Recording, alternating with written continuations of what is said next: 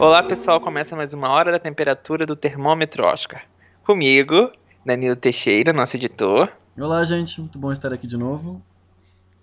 E eu, Renan Morgado, criador e fundador do termômetro Oscar Cinema e tudo isso. Então, esse podcast é um podcast bem especial. Neste início de mês de junho, estamos aqui para comemorar um filme que é, vamos dizer assim, um dos grandes marcos do cinema.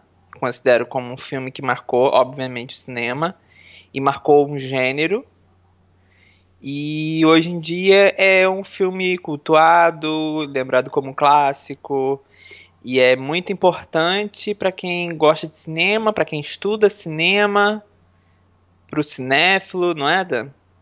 Então, e primeira vez que eu vi faz uns 5, 6 anos, eu acho. E depois desse tempo eu fiz faculdade de cinema e tal, eu voltei a ver agora. Eu tive outra visão muito doida do filme. Que, nossa, é, é uma aula de cinema você assistir esse filme. É uma direção absurda. É muito bom, muito bom mesmo. É, esse filme que nós vamos falar se chama O Grande Clássico Psicose, do Alfred Hitchcock. Que esse mês completa 60 anos. Foi feito em 1960, então fica uma continha até certa, né? 2020. É uma conta fácil 60, de fazer. É uma conta super fácil, mas 60 anos, 60 anos. E é um filme que, que envelheceu muito bem. E é o nosso primeiro filme que nós vamos comentar e dissecar o filme que assim, nós sabemos que temos muitos leitores que gostaríamos que nós falássemos sobre filmes, mas às vezes a gente não fala porque eu, tenho uma questão que eu acho que é, é falar do filme de forma integral. Eu acho que às vezes as críticas são muito resumidas e eu sou, eu sou uma pessoa muito detalhista. Gosto de comentar detalhe por detalhe da trama toda. Então, se você quer quer ouvir falar do filme, já viu o filme, isso é importante. Se você já viu o filme, aqui é o local certo. Se você não viu, vai lá ver o filme. Corre lá e depois vem, porque... É, e depois vem ouvir a gente. Não tem pressa. É, você vai ver o que a gente pensou também das cenas que você acabou de ver, vai ser bem legal. Sim, porque é um filme que merece ser visto sem spoiler. Sim. Entendeu? Porque é, é, acho que a maior graça do filme é a gente não descobrir as coisas mais principais, não é? Mas nós vamos comentar. Então, vamos começar aqui. Uh, uma curiosidade, antes, umas curiosidadezinhas pequenas antes de, de, de, começarmos a falar da trama toda do filme. Uh, é o primeiro filme de terror do Hitchcock. Antes ele tinha só suspense? É, filme de suspense, um pouco de romance. Uns thriller, né? Uns negócios meio. Uns thrillers, porque esse é, muita gente acha, eu acho que isso é um erro grande, é quando as pessoas começam a ver Hitchcock por psicose. Eu acho que é um. Eu comecei. É, isso é um engano, porque assim você acha que o diretor é assim. O pior é que eu vi psicose, aí eu vi pássaros, então eu falei, é diretor de terror, é só terror. E não é. E Pássaros em si, Pássaros não é um filme de terror. Eu acho que é, é, é abaixo, tá entre suspense e um pouquinho de terror. Não chega a ser terror. É um suspense aterrorizante, vamos dizer assim. E que direção eu considero quem podemos falar sobre pássaros qualquer hora, porque aqui direção. Ah, sim, é, é, vamos esperar que faça aniversário daqui a pouco. é logo depois de Psicose, foi feito logo depois. E, e psicose, eu acho engano. As pessoas que começam. Ele é o mestre do suspense. E as pessoas começam pelo filme de terror, sabe? Eu Sei lá, eu, eu, eu, quando, eu, quando eu aconselho alguém para ver algum filme do Hitchcock, começa, começa por Rebecca. Rebecca, ela, ela é tipo. Não é exatamente o início da carreira dele, que ele já tinha feito outros filmes, mas Rebecca é, é aquele momento que ele começa a acender, sabe? Tanto que ganhou o Oscar de melhor filme, né? É o único filme dele que tem o Oscar da principal categoria. Mas o Oscar uh, foi pra ele ou não foi? De diretor, não. Não, diretor, de produtor como com Rebeca. Com Rebeca foi. Foi. Rebeca ganhou o melhor filme. E é um ótimo filme também, que tem exatamente... Os filmes do, do Hitchcock sempre tem aquela coisa do spoiler. Se você descobre, não tem mais graça o filme, uhum. sabe? Mas o bom é que uma vez que você vê, você também tem vontade de rever o filme. São filmes que dão vontade de você rever. Eu já vi, olha, eu já revi tantas vezes Psicose. E eu acho que o, o filme que eu devo ter mais revisto deve ter sido O Pássaro, sabia? Engraçado, né? Da carreira dele. Mas eu já. Mas assim, quando você olha toda a filmografia do Hitchcock, você vê grandes mudanças na carreira dele. Ele tem momentos chaves. E Psicose, Psicose é um momento de mudança, apesar de eu considerar como sendo um dos quase últimos, porque também a carreira dele já estava chegando já naquele, naquele limite para Hollywood, né? Uhum. E, e, eu não penso assim, como Psicose, outro filme de terror que eu me lembro assim é o Frenzy, que foi um dos, eu, acho que é o penúltimo filme da carreira do Hitchcock, uhum. que é outro terror eu acho Frenzy muito mais terror do que Psicose. Frenzy tem exatamente um estilo, é um serial killer que tá na trama. O filme tem alguns, alguns problemas na, na, na história, mas assim, ele é muito mais pesado, tem cenas muito mais pesadas. Tem horas que você pensa assim, isso é filme do Hitchcock porque são cenas muito mais cruas. É, o são coisas... Hitchcock é mais sutil. É, e eu acho que deve ter sido exatamente lá pro fim da carreira, já devia estar tá mais porque também, é, vamos dizer, acho que Frenzy deve ser dos anos 70, alguma coisa assim, mais perto de 73, não, não me lembro direito o ano. Mas o Frenzy, ele deve, ele deve ter feito dessa forma para poder marcar também, porque a, o estilo dele, apesar da gente celebrar agora, no passado já era visto como algo muito ultrapassado. Uhum. Não é? é? São coisas que ocorrem dessa forma. Mas é, vamos começar então. O filme ele tem o, o roteiro é, escrito pelo Joseph Stefano, que é adaptado do livro que tem o mesmo nome, que foi escrito pelo Robert Bloch. Que eu, que eu, eu vou falar sobre o livro mais no final do nosso podcast. Mas o filme é engraçado por causa como foi feito todo o roteiro, e tudo foi feito com muita com muito cuidado é, todo, todos os atores tinham, todos os atores e a equipe tinham que fazer um juramento.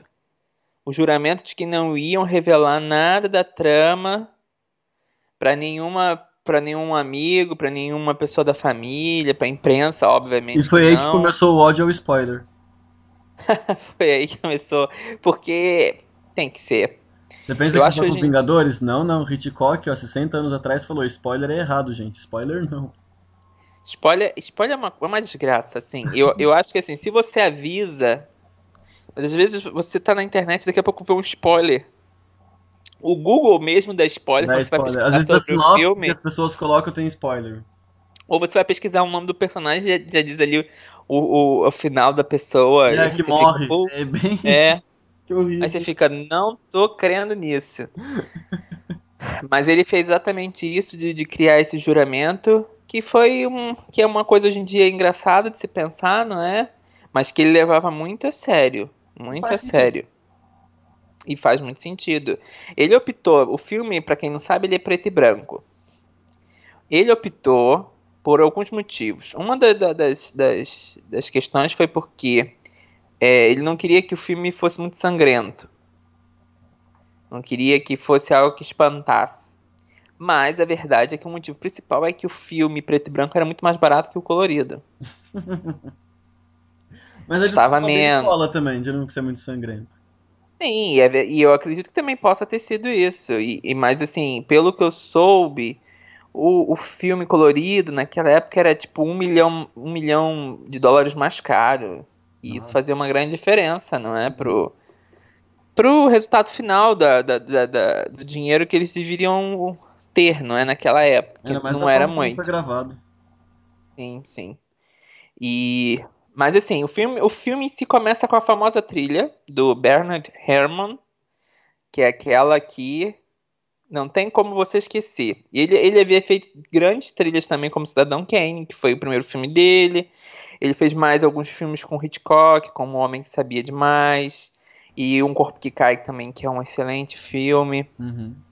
E a trilha, se eu não me engano, ficou em quarto lugar na, na, na naquela lista do Wi-Fi das grandes trilhas do cinema, sabe? Ficou em quarto lugar e é uma trilha que chama muita atenção.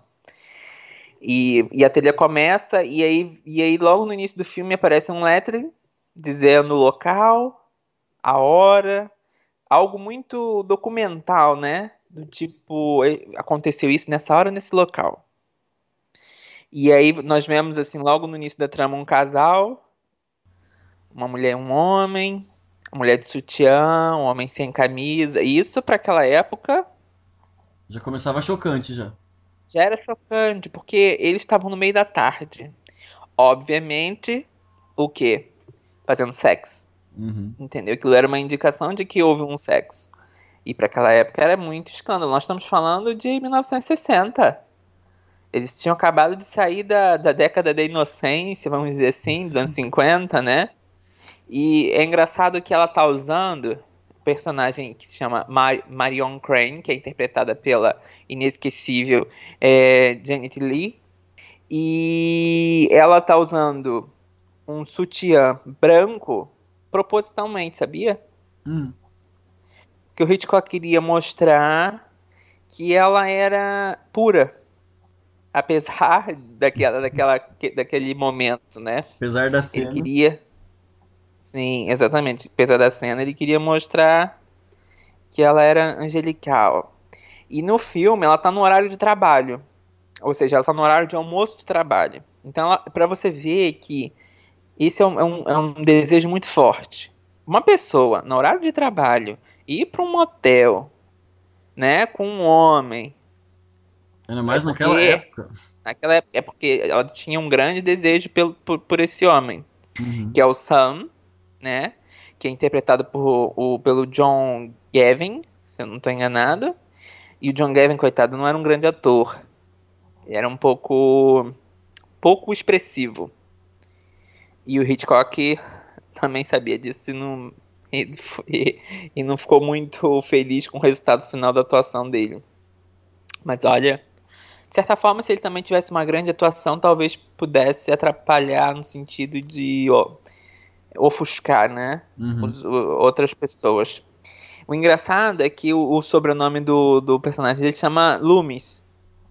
O sobrenome é Loomis. Hum. E esse sobrenome é super usado em filmes de terror.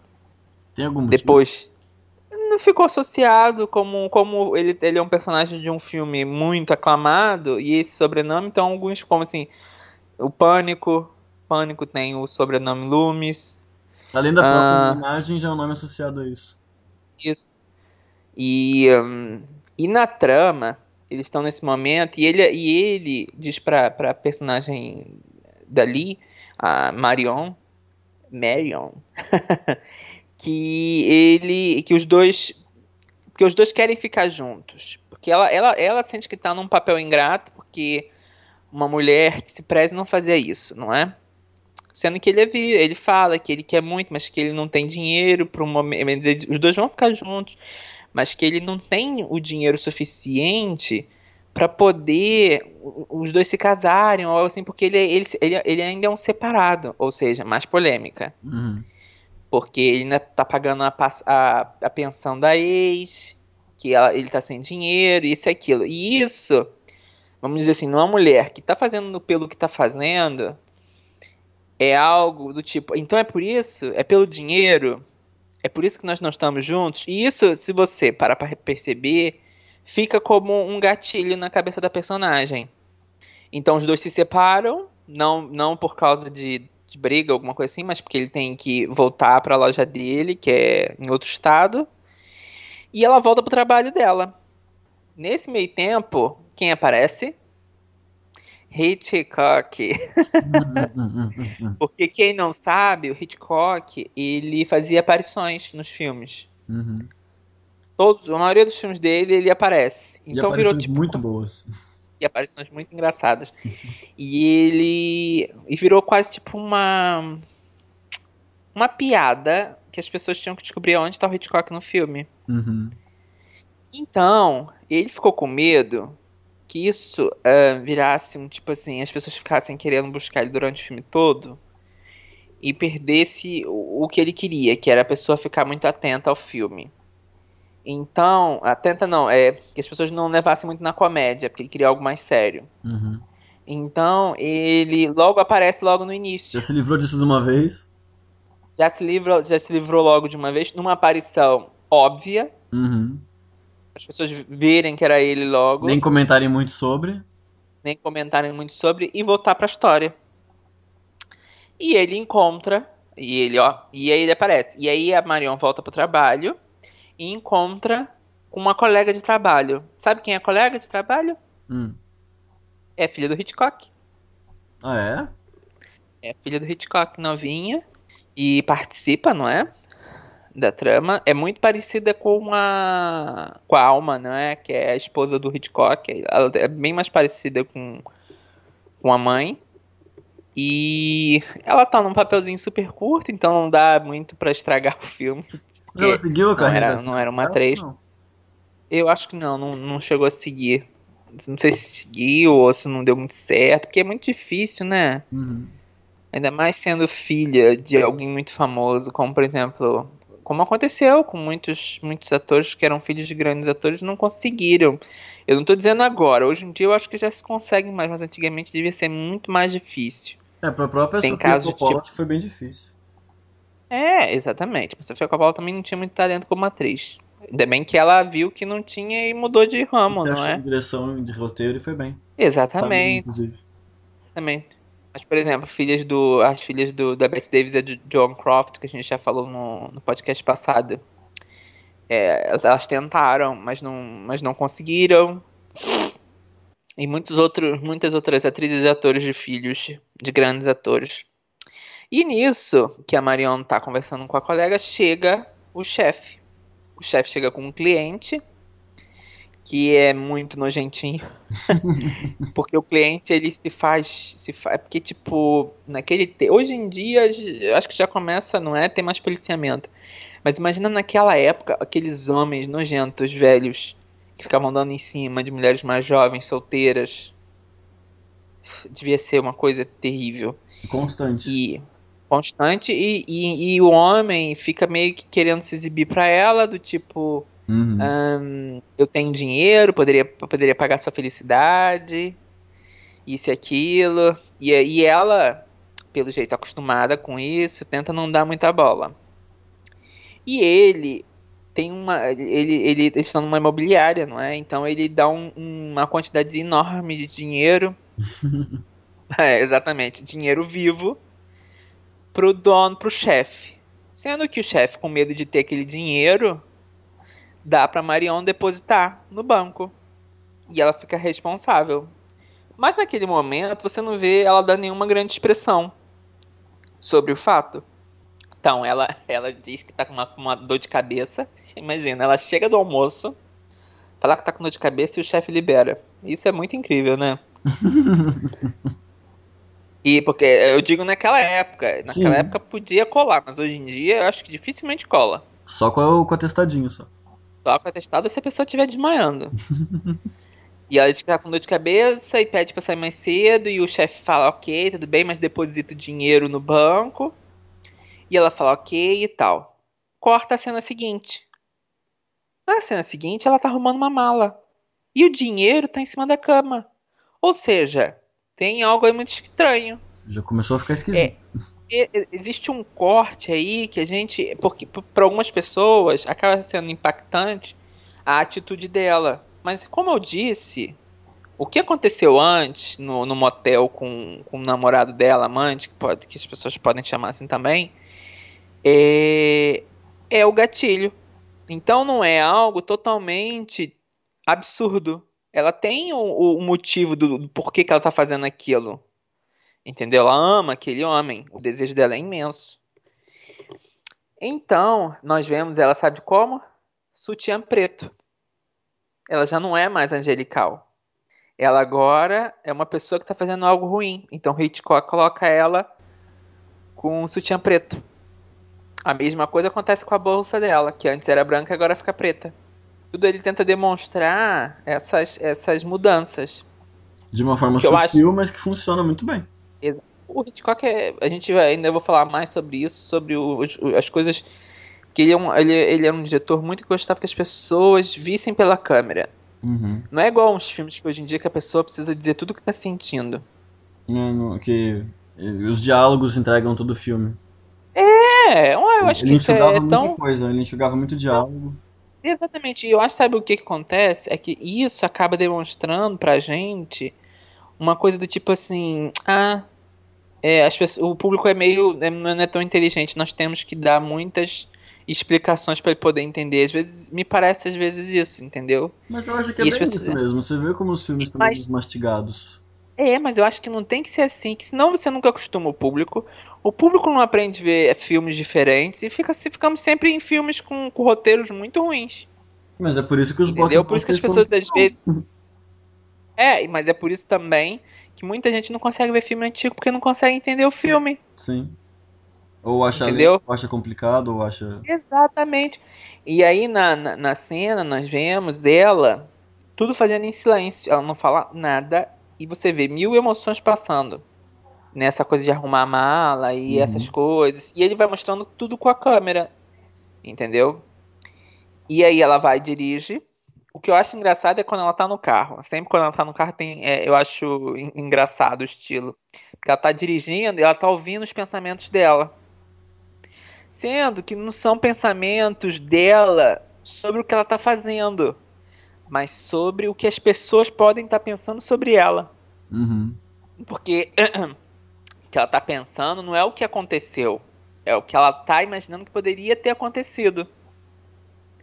Então, ela, de primeiro momento, ela imagina o Sam, que é um amante e tal, imaginando ela chegando do nada no trabalho dele. Então, ele imagina ele falando: O que, que você tá fazendo aqui? E eu acho isso até muito engraçado, porque normalmente a gente não vê isso. A gente Não, sempre essa vê. eu também, eu também já acho essa uma, uma cena muito moderna pro, em termos de roteiro. Exatamente, é, é um pensamento que você pensa assim, gente, ela tá pensando no que as pessoas estão pensando Uhum. do que ela tá fazendo, o que ainda vai acontecer, do que está acontecendo. Uhum. E aí, ela, o que que acontece? Naquele exato momento, ela vê quem? O chefe atravessando na rua. Esse também é, é muito bom. Porque isso às vezes acontece, não é? Às vezes você, quando tá fugindo ou fazendo alguma coisa, você encontra logo a pessoa Que não devia estar vendo você naquele momento. Não deveria. E o chefe vê ela porque, ué, mas ela não tava se sentindo com dor de cabeça? Ela devia estar onde? Em casa descansando. Uhum. Ela ainda tenta dar uma disfarçada, né? Dar um sorriso, mas ela, ela dá aquela bandeira e toca a trilha de novo. Porque, ou seja, a trilha vai aparecer sempre em momentos que significam que, olha, alguma coisa tá acontecendo. Uhum. E aí ela percebe que não tá em, em bons lençóis, não é? Porque ela tá fugindo com dinheiro. E aí ela tá. E aí você vê ela dirigindo e ela adormece no caminho, não é? E naquele tempo, é, eu acho que os, os policiais deviam ser mais é, investigativos, não é? Hoje em dia eu acho que nem tanto, não é? Mas naquele tempo. Porque ela, ela adormece na estrada, então ela se assusta quando um policial tá batendo na janela dela. E ela, que é uma pessoa que, pelo jeito, não tem costume de mentir, omitir ou coisa assim, ela só se atrapalha Uhum. o tempo todo. Então você vê ali uma pessoa que é, vamos dizer, inocente, não é? Que tá fazendo algo porque quer pelo desejo, entendeu? E aí ela toda, o policial pede os documentos dela, só que ela, ela, ela se coloca mais em suspeita do que uma pessoa suspeita. Tipo, ela fica, ela dá tanta, tantas, tantas explicações e fica tanto com umas caras e coisas assim que obviamente que o policial Percebe vai fazer o que percebe o que está acontecendo. O policial libera ela, mas ela fica, ela fica com medo de ser pega pelo roubo, obviamente, não é? Porque ela, ela agora viu que um policial viu o carro dela. Então ela tem a grande ideia de logo no minuto seguinte trocar o carro, enquanto ainda é seguida pelo policial, que ela obviamente não vê, mas o policial tá seguindo ela. Então ela chega numa loja de carros, não é? E o dono, o, o engraçado é, é essas coisas do, de roteiro, não é? Porque o dono chega e já fala assim: ah, você que vai me causar problemas, né? Um- Uma pessoa que sente culpa, o que, que é isso, né? Porque ele fala que, é o- que normalmente o primeiro cliente é que traz problema. E, e aí ela percebe finalmente que tem um policial Mas antes disso, antes disso, antes dela falar com o dono de carro, que agora eu tô me lembrando, ela pega um, um jornal, que é um que é muito importante isso. Ela pega o jornal, compra um jornal para poder ver nas notícias se já apareceu alguma coisa. Ela já tá assustada. Ela já tá assustada, então ela quer ver logo se tem alguma notícia sobre ela no jornal. Obviamente não tem nada. E aí, é, ela quando ela vê o policial, em vez de ela ficar calma, ela dá mais bandeira. Então ela quer fazer tudo muito rápido, nem olha o carro direito, acaba fazendo a transição, dá tudo em dinheiro, que obviamente é o que ela tem, o dinheiro roubado. Uhum. Ela vende o carro, tipo tudo muito, muito, para quem é, para quem é, não suspeita, passa a suspeitar de uma pessoa assim, não é? Faz tudo correndo E- de qualquer jeito. De qualquer jeito. Até que o policial deixa ela em paz, porque conversa com o dono do, do- do dono de carros e os dois acham muito estranho, não é? Ela vende o carro. E quando ela tá no carro, novo, e ela tá se distanciando do, do pessoal e tal, ela já começa a imaginar o que o dono do carro, o, o dono do- da, da loja de carros e o policial estavam falando dela. Assim como ela imagina o que, que o chefe dela e a colega de trabalho podem estar falando dela. Ou seja, é, é- é engraçado que, na minha opinião, é assim, ela tá mais preocupada com o que as pessoas pensam. Ela é uma pessoa que está preocupada com a imagem. Por mais que ela esteja encontrando num motel de tarde com um homem, ela tá sempre pensando no que os outros estão pensando sobre ela. O que as pessoas estão achando das atitudes dela, porque porque ela também tá pensando assim, como, como uma pessoa que não deve ter feito pelo jeito nada na vida é, muito louco, isso deve ter sido um momento que ela deve estar imaginando, ai, estão pensando de mim assim, não é?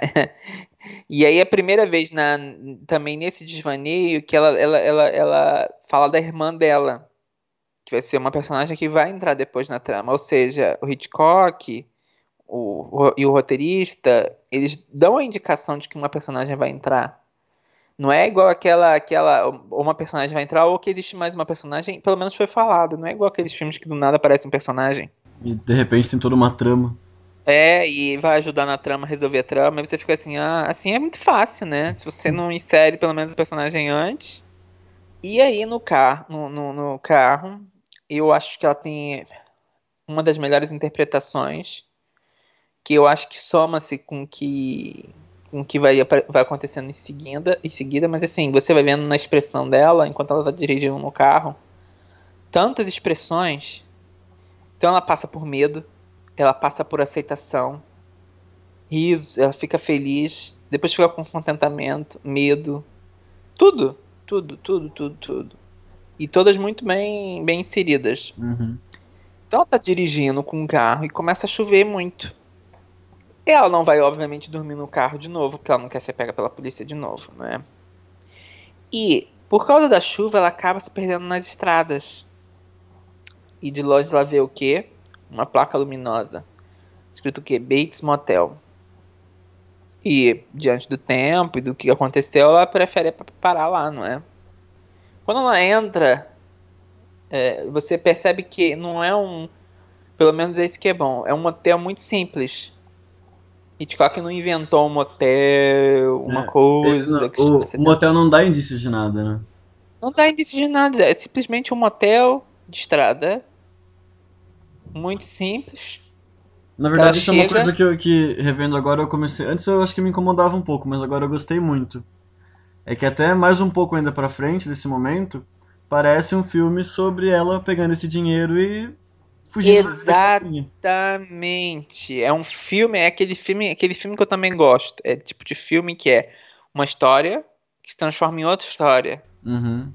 Que é tipo, é o que a gente até conversou aqui no podcast, o Alien, por exemplo, É. que é um grupo que tá no espaço e do nada tá num filme de terror. O Jurassic Park também. Jurassic Park, que é sobre o- um grupo de pessoas que vai ver dinossauros que do nada se transforma em outra coisa. É. Eu gosto de histórias assim, que você já tá numa coisa diferente e leva a outra coisa totalmente oposta do que você tá imaginando. E a história Vamos até aqui conseguiu te ganhar muito, porque são cenas muito bem feitas, as- a- A perseguição da polícia com ela é uma cena muito bem montada, muito bem feita, é tensa também. Sim, porque você fica pensando, vão pegar ela? É, Ela vai ser pega? Ela, ela não vai ser pega, não é? E você compra muito bem esse filme até agora. Até chegar Sim. no Bates Motel você fala, ok, é um ótimo filme. Tá tudo bem. Exatamente. Mas uma curiosidade agora sobre a, a- a- o hotel é que ela, ela, ela tinha feito sido. Ela tá agora no, na Universal. Existe. A, assim? a casa, a casa Bates. E o Ah. hotel ainda existe. Um É hotel que replicado. foi filmada, é original. Não, não é original, eles replicaram. Ah, E aí é uma parada, é uma parada normalmente quando as pessoas vão fazer visitas na Universal Studios, por exemplo, e eles tem vão lá ver o e tem lá o hotel e a casa. Porque quando ela chega, ela ela ela não encontra ninguém na recepção, que é uma coisa estranha também, na minha opinião. Uhum. Porque se você tá tomando conta de um de um hotel, alguma coisa assim, tá esperando o cliente, você tem que ficar na A sua recepção. obrigação é ficar na frente. É sua obrigação. É a única obrigação que você tem. E você não tá, é um pouco estranho. E aí ela vê uma casa na- no alto de uma colina, perto do motel. Que é- ah, uma coisa. Vocês sabem qual é, qual é a diferença de motel para hotel, não é? Uhum. Você sabe, mas eu acho que muita gente não sabe. Jovens, que eu digo, mas jovenzinhos. No hotel, normalmente, tende a ficar dentro no centro da cidade e tem preços mais caros. E motel tende a ser mais barato, tende, não é? Não quer dizer que seja, É mas tende a ser mais barato. E exatamente, é nas estradas, perto de lugares, é, aeroportos, se eu não estou enganado, e coisas assim, e tem outros valores também. Porque motel acabou virando também referência para lugares é, de encontros também, não é? Lugares de encontros. Lugares de encontros. Estou sendo muito para menores de 14 anos.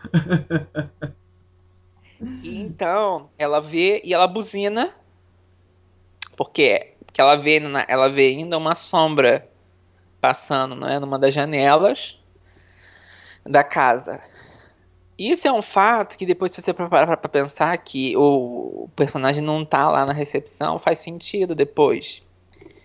Porque eu não posso falar porque é spoiler do filme que a gente ainda tem que ainda falar sobre ele. Mas ela buzina e o, quem surge? Norman Bates, o grande personagem interpretado por, pelo Anthony Perkins. E, e ela vai, ele é muito simpático, ela entra na recepção, os dois conversam, ela tem que se registrar, porque é assim que é feito nos, nos lugares, não é? No motel, hotel, tudo tem que ter registro, pelo menos naquela época, não é? Uhum. E ela cria um nome fake e, e o Norman faz aquela piada, não é? Que o motel naquele momento tem 12 vagas, 12 quartos e 12 vagas. Fazendo uma, uma, uma é, implícita coisa do tipo, "Esse- não tem ninguém aqui. Não há ninguém mesmo nesse, nesse hotel, nesse motel, não existe ninguém. E justifica que mudaram a estrada principal e que é por isso que esse é o motivo de estar vazio. Uhum. Entendeu? Ele cria, ele, ele dá essa justificativa.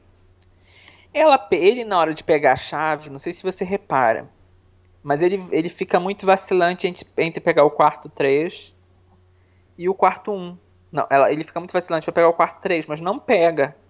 E pega o quarto 1. Por quê? Isso vai fazer algum sentido um pouquinho depois do porquê que ele pegou o quarto 1. Mas ele ia dar o quarto 3. Ele diz que é por causa da recepção, que é mais perto. Mas ok. Aí ele- eles entram no quarto e ele deixa pra falar do banheiro por último. Mas ele não fala o nome do banheiro, ele não fala banheiro. Ela que fala. Porque ele não, ele não diz. E, e aqui é o. o e, ele, e ela fala, o banheiro? Entendeu? É um fato curioso. Uhum. E do nada, aí que você percebe certa, certas atitudes. Que é aquelas atitudes que definem coisas. Porque ele, ele do nada convida ela pra jantar. E isso pra mim já é muito estranho. se eu tô no, eu tô num motel e o, o- o recepcionista me convida pra jantar, Eu vou embora. assim, vai comer sozinho. Não sou obrigado. Vou jantar com você mesmo. você, se você normalmente janta sozinho, vai, vai, vai, vai jantar sozinho. Mas o que, que ela faz? Ela aceita. Entendeu? Porque Uhum. naquele, até aquele momento ela tá num filme de roubo. Não tá em outro filme É. ainda. Ela só pensa que é uma E- sorte, achei um cara bonzinho aqui, bacana. É. Mas enquanto ela tá se acomodando no, no quarto, ela esconde o dinheiro. E no quarto, nós ouvimos ah, é, a voz, porque o, o, o Bates vai de volta pro, pro, pra casa pra buscar comida, obviamente. E aí quem surge? Uma voz de uma mulher falando que não, que não quer que, ele, que, ela, que ninguém jante lá na casa, que isso e aquilo, que não pode, e nega que ela vai comer lá dentro. E ela dá a entender que, que ela é uma mulher de respeito, Uhum. a senhora da casa. Você, porque a mulher grita pra você ouvir dentro do quarto, Hum. e da mulher tá ecoando. E aí ele traz a refeição. O Norman traz a refeição pro, pro quarto da, Mari, da, da, da Marianne. Sendo que, isso é outro fato engraçado. Quando ele chega com a comida, o que, que você pensa? Eu tô, eu, eu, tô dizendo eu, se chegasse a comida, vamos comer em algum local. Ela deixa como se fosse assim, não, podemos comer aqui no meu quarto. tipo, ó. Por, por quê? Por mais que ela, ela, ela, ela é pela, pela mulher da cidade, pelo que ela tá vivendo, ela é uma mulher mais liberal nesse sentido. Uhum. Ela não vê maldade porque ela não tá afim dele. Mas ele fica completamente acuado com essa, essa ação dela, do tipo, poder entrar, não é? Uhum. E de ter uma, uma atitude de, tipo, comer no quarto com outra mulher, é uma coisa que dá um certo medo nele. Então, é, eles vão pro, pra recepção de novo, pra comer lá na recepção, num quarto, mas pra dentro, cheio de pássaros empalhados. Engraçado, pássaros, não é? Empalhados, que depois, no filme seguinte, nós temos um filme chamado Os Pássaros. Ele devia estar pensando já. E, e ele vai revelando que tem. um- Vai dos dois vão conversando, e ele revela que tem uma vida muito rotineira. E ela fala que ela começa a dar conselhos do tipo louca. Porque ela não tem noção do que ela tá se metendo. Uhum. Que ele fala que tem uma vida muito rotineira, que vive com a mãe, e que a mãe é muito doente, isso e aquilo. E ele fala, não, mas por que, que você não tem uma vida, não é mais social, sai daqui, tem amigos. E ele diz aquela famosa frase, que o melhor amigo de um homem é uma mãe, Uhum. é a sua mãe. Essa, é- essa é, uma, é uma curiosidade, essa é uma das, é da- tá, tá entre as 50 melhores frases de todos os tempos do cinema pelo Wi-Fi também. Uhum. Que é uma frase que impacta mesmo. Mas ele- ela não percebe que tá se metendo num relacionamento muito muito unido, muito forte, que é entre uma mãe e um filho. Uhum. Ele, ela até dá conselho a ele de, de fugir. Por que você não foge daqui? Ah, mas nesse momento nem a gente não percebe ainda à primeira vista que. Sim, sim, mas é tipo assim, mas você vai percebendo que por mais que ela queira ajudar, ela não, é, ela não tinha que estar dando esses conselhos, porque ela mesma, que ela mesma tá fugindo de uma vida, entendeu? E a conversa vai ficando mais bizarra, ainda mais com aqueles pássaros. E, mas ele vai, ele se justifica que a mãe dele não tá boa, é, mas a Marion acha assim que pelo jeito que ela falou, a mãe senhora Bates não parece que esteja tão ruim assim, não é? Eu acho que é o pensamento de todo mundo. Uma, pra uma pessoa doente se comportar daquela forma quando ela tá gritando com o filho, não parece. E, e aí o Norman, o Norman vai mudando. Porque ele fala, ela fala, por que, que não interna ela então numa clínica já que ela não tá boa? Aí ele se transforma e fica sombrio, fica com um tom pesado. E ele começa a dizer que ela não tem ideia de como é que funcionam essas clínicas. E aí você parou a pensar assim, mas ele tem? Né? Ou, ou seja, em algum momento da vida dele ele foi internado numa clínica. Uhum. Isso fica bem claro ali. Que uma pessoa que fica tão incomodada como, a- como, como ele ficou e, e descreve tão bem é porque ele tem uma noção Mas é uma informação que passa um pouco batido ainda, eu acho. Passa, mas eu acho que diante do tom dele, chama atenção. Sim. Chama atenção, porque ele muda. É que eu acho que a gente tem a impressão que nesse momento esse personagem também vai ser passageiro. É, mas você percebe que tem alguma coisa muito estranha. Uhum. Ele ainda diz que ela é inofensiva. Ele diz que ainda que a mãe é inofensiva e que ela só tem alguns momentos de loucura. e do nada ele volta a ser simpático. Do tipo, parece que desliga uma coisa e liga outra. E nessa conversa, por causa desse negócio que ele fala das loucuras, que ela tem uns momentos de loucura, que a Marion decide voltar para casa. Que ela vê que o que ela tá fazendo não é o correto. Uhum.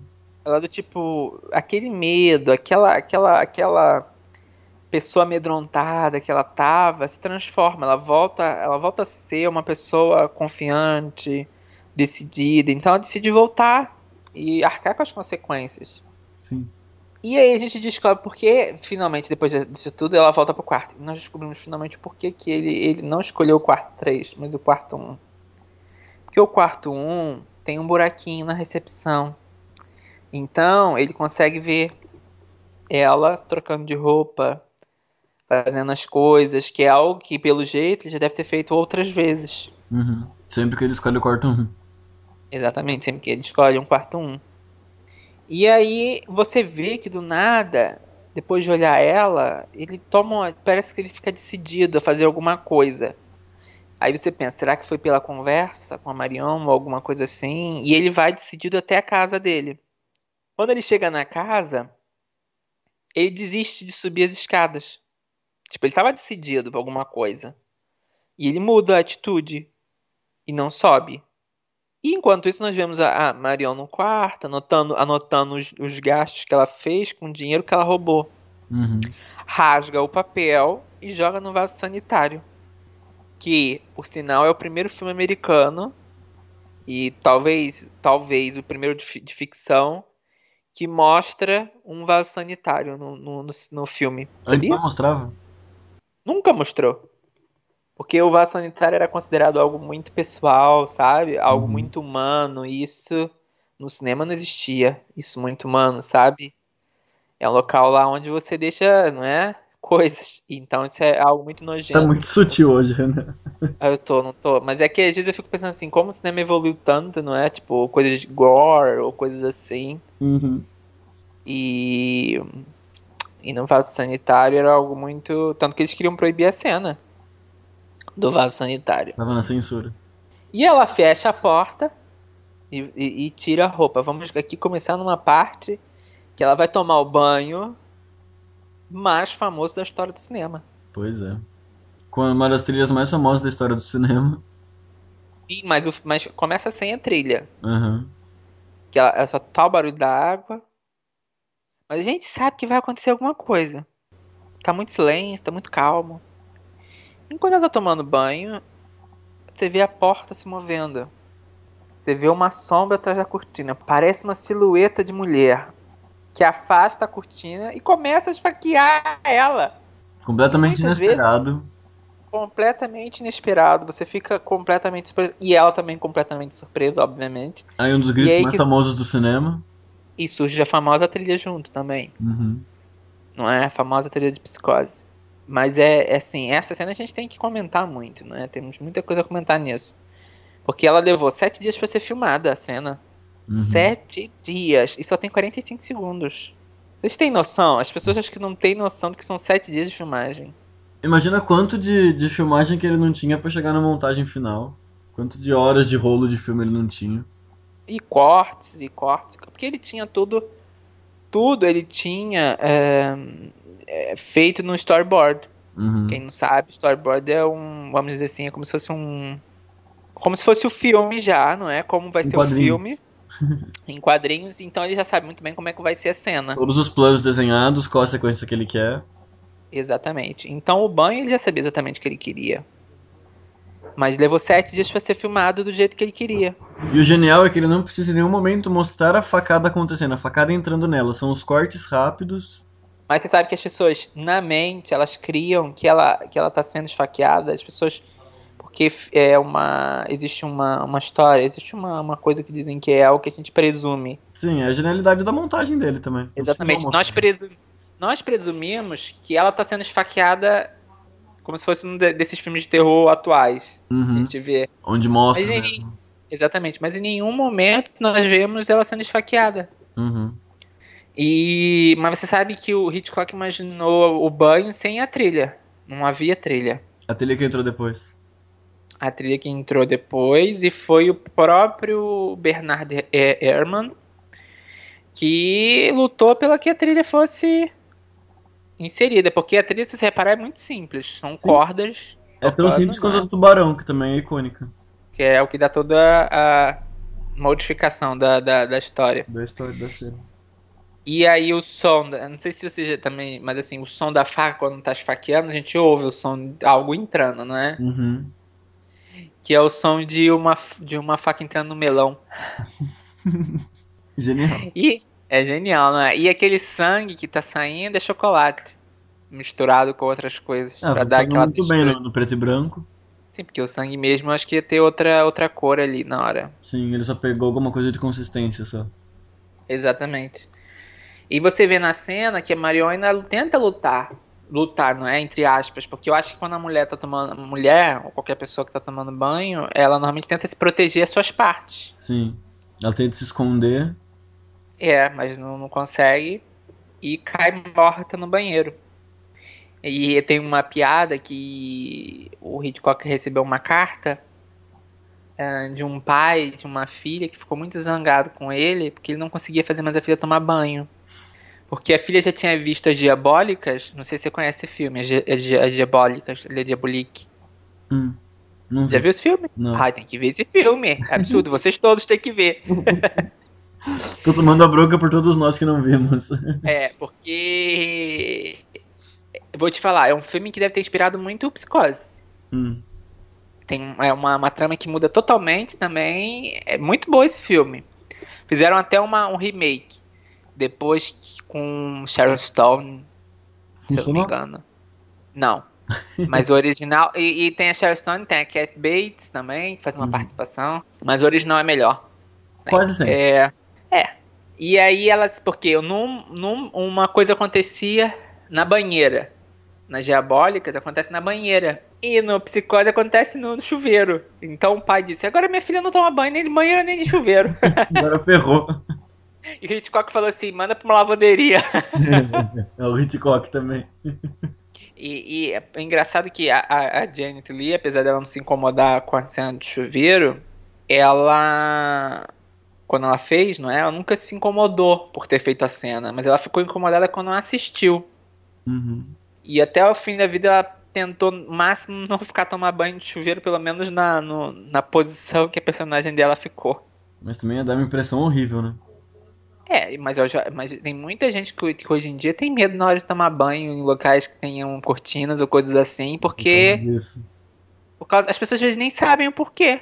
É incrível, né? As pessoas têm isso na mente, às vezes nem sabem, nunca viram, nunca viram psicose e criam isso na mente. É muito incrível como o cinema se perpetua de uma forma que as pessoas nem sabem como. E, e a Janet Lee recebeu cartas, sabia? Ameaçadoras depois do filme, Por quê? Porque eles queriam fazer a mesma coisa que fizeram com a personagem. Eita. É. Acho que foi algo bem pesado na época e que ela passou até pro FBI e o FBI achou as pessoas e nem prendeu pra você ver. Se tem maluco, Pra tudo. qualquer época. Qualquer época. Nossa. Entendeu? A diferença é que antes era por carta, agora é por internet. Agora é mais rápido. Agora é papum. E outra coisa, outra coisa engraçada, pra gente, pra gente fechar isso daqui do, do- dos banhos, dos banhos é ótimo, é que isso influenciou a vida totalmente da Janet Lee. Porque a, a Janet Lee, até aquele momento, era uma mulher tipo de a- atriz que fazia personagens bonzinhos, vamos dizer assim. Uhum. E que ele foi de uma certa forma pra quebrar essa, esse estereótipo. E Uhum. quebrou. Nunca mais ela voltou a ser assim, ser vista dessa forma, não é? E se perpetuou de uma forma que passou de geração, passou pra outra geração. Que a filha dela, a Jamie Lee Curtis, todo mundo conhece, espero que sim, não é? Né? É, ela se, tran- se transformou na rainha do grito. Uhum. Porque ela ganhou o emprego, o primeiro emprego dela, por causa disso, por causa da mãe. Que a mãe era conhecida por ter sido a rainha do, a rainha do grito, grito entre aspas nos anos 60. E ela pegou essa fama. Junto. E aí a filha, a filha entrou, ganhou, ganhou o primeiro papel dela assim, no Halloween, naquele filme Halloween. É, ela é a grande estrela do Halloween até hoje, né? Tá sendo novas versões e ela tá lá. É, e continua gritando. Quer dizer, apesar da última versão, eu acho que ela não grita muito. A do ano passado, ano retrasado? Teve uma é. que eu vi esses tempos. Sim, porque nessa última versão ela tá mais segura de si. Ela quer enfrentar é o, diferente. o é. Myers. Exatamente. E aí, pra você ver como é que algo pode se perpetuar por gerações. Uhum. E então, fechando os banhos, é... Hitchcock, Hitchcock fecha a cena mostrando o olho dela, morto que depois alguns oftalmologistas disseram que uma pessoa morta não fica com aquele olho, que ele depois nos filmes posteriores ele usava uma, um produto nos olhos das personagens para criar o efeito. É, mas que povo chato também, né? É, mas sabe como é que é. Ah, que por acaso, se eu não me engano, o efeito foi usado no no, na, no remake que fizeram é, em 98. A única coisa que o Gus Van Sant acertou foi o olho. É, só o olho, né? E aí o Hitchcock mostra o olho sem vida dela e movimenta a câmera. É aquilo que a gente estava falando sobre os movimentos de câmera dele. Ele está mostrando tudo com a câmera. Uhum. Ele vai sempre mostrar para você, o público, que o que ele está querendo que você tenha atenção. Então ele mostra o olho, mostra o jornal, que ela esconde o dinheiro roubado dentro do jornal. E em seguida mostra a janela janela do quarto que dá uma visão para a casa da colina. Uhum. Que aí a gente começa a ouvir os gritos da mãe, que matou, que foi a que matou uh, a personagem, não é? E o Norman grita com ela, do tipo, percebendo que algo terrível aconteceu, e ele sai correndo da casa, porque a gente nunca vê a mãe e o filho. Uhum. Nós vemos de longe, porque também, de certa forma, isso também é muito bom, porque mantém o suspense. Mantém toda aquela. Porque a gente nunca sai do quarto. Não é engraçado isso? Se reparar na câmera, a gente não sai do quarto. Sim. A gente tá no quarto ainda. E aí ele sai depressa, corre e encontra Marion. Apesar de demonstrar atitude de choque, qual é a primeira atitude dele? Hum. Fechar a janela. Ou uhum. seja, esconder. Ou seja, uma pessoa que vê uma pessoa morta toma essa atitude, é, é, é, muito estranho. É algo que eu, fico, que eu fico já assim. O que, que, que tá acontecendo? Já dá a primeira ponto de que tem uma coisa diferente. Além de tudo que aconteceu. Exatamente. Ele não tem uma expressão de, de horror. Ele tem uma expressão de choque, mas não de uhum. horror. Uma pessoa que nunca viu uma pessoa assassinada, ele começa o quê? A apagar os rastros. Mas acho que a primeiro e momento aí... a gente pensa que é para defender a mãe, né? Mas aí fica claro o quê? Que já não é a primeira vez que ele faz Sim, isso. Isso já aconteceu e ele já sabe como agir. Exatamente, ele começa a fazer esconder tudo. Ele pega tudo, aparentemente, e esquece do dinheiro em cima uhum. do jornal. E eu acho que ele faz de propósito, o público ficar assim, ah, ele vai ser pego. Porque ele esqueceu o jornal. Entendeu? Uhum. Mas no momento ele, ele lembra do jornal. E. Hum, porque a gente pensa, será que ele vai se safar, né? E. E aí ele percebe e aí ele acha o, o, o, jornal, mas ele não vê o dinheiro dentro. Ou seja, a história do dinheiro, ela não fica, ela não, nunca aparece exatamente pro, pro Norman. Nunca aparece, na verdade. Mas vai ser pelo dinheiro que tudo vai acontecer. Sim, mas é uma informação que o Norman não tem quase.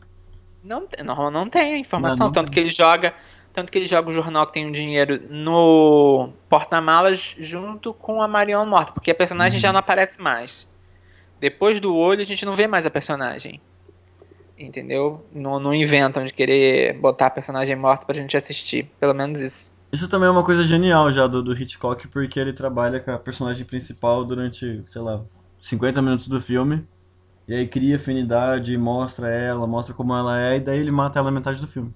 Sim, mas é nessas horas que a gente pensa, então a personagem não é a protagonista. Sim. Quem é o protagonista? O Norman? Quem que sobrou? Não é quem é. Mas isso é uma, uma coisa que às vezes o, o Hitchcock faz muito.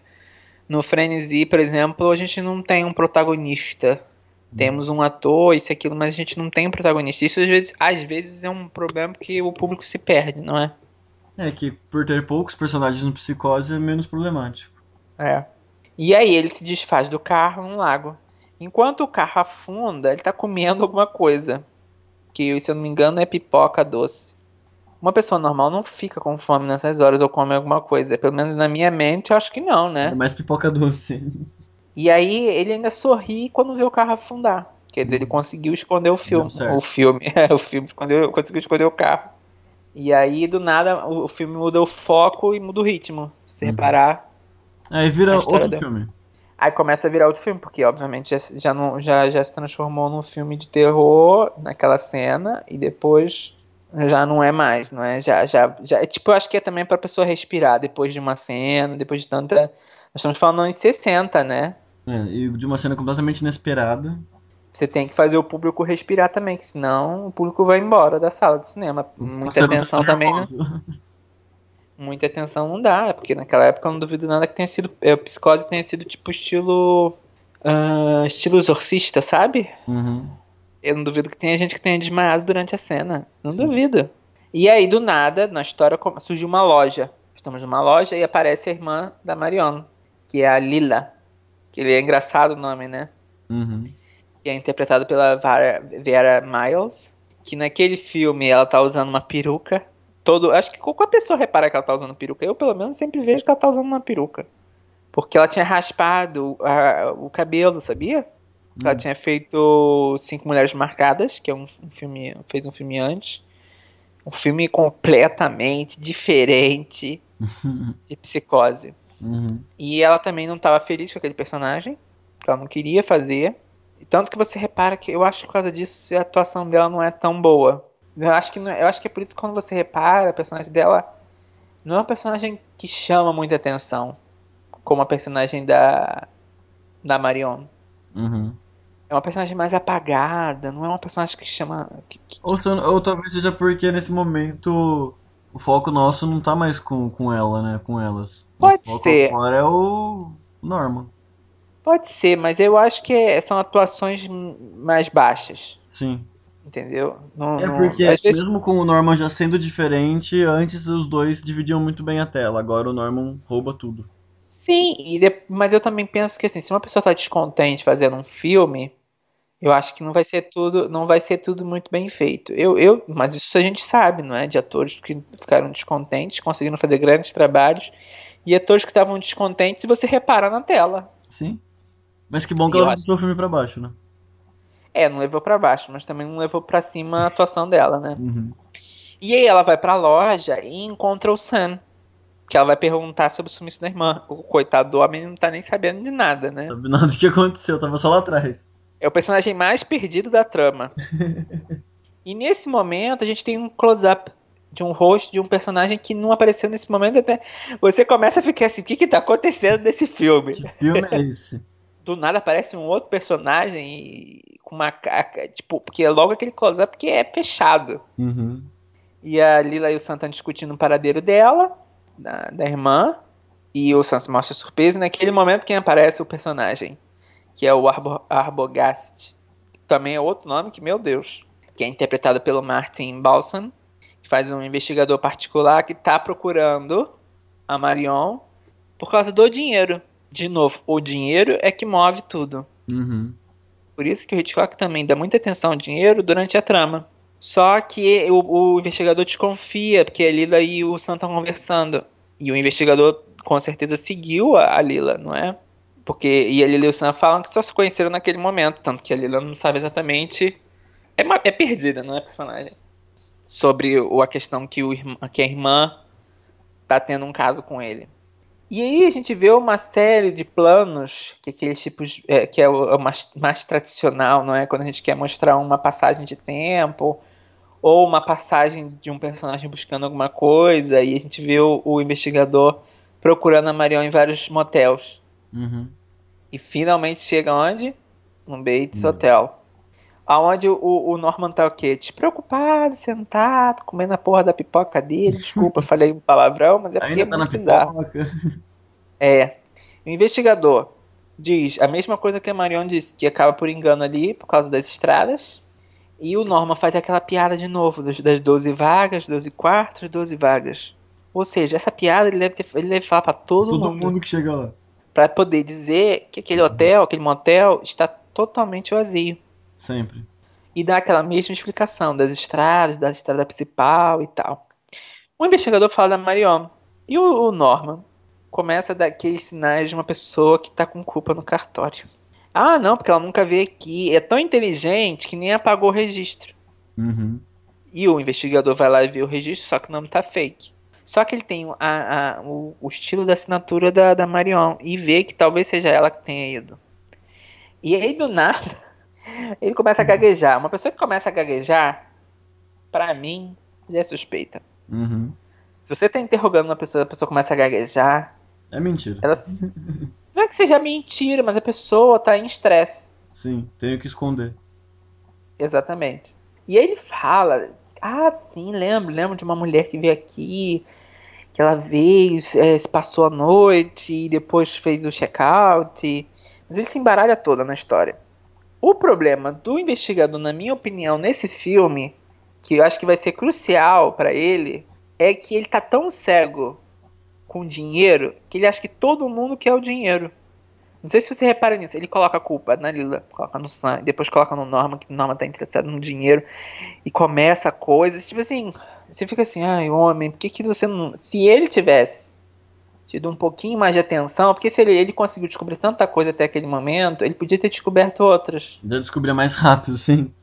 Exatamente, mas ele, ele foi Chegou querer dar uma longe. desperta. É, ele foi querer estar tão, tão, tão esperto que, que deu errado. E aí ele vê uma silhueta, o investigador vê uma silhueta de uma pessoa na casa do alto da colina, não é? De uhum. novo. E ele pergunta se tem alguém na casa.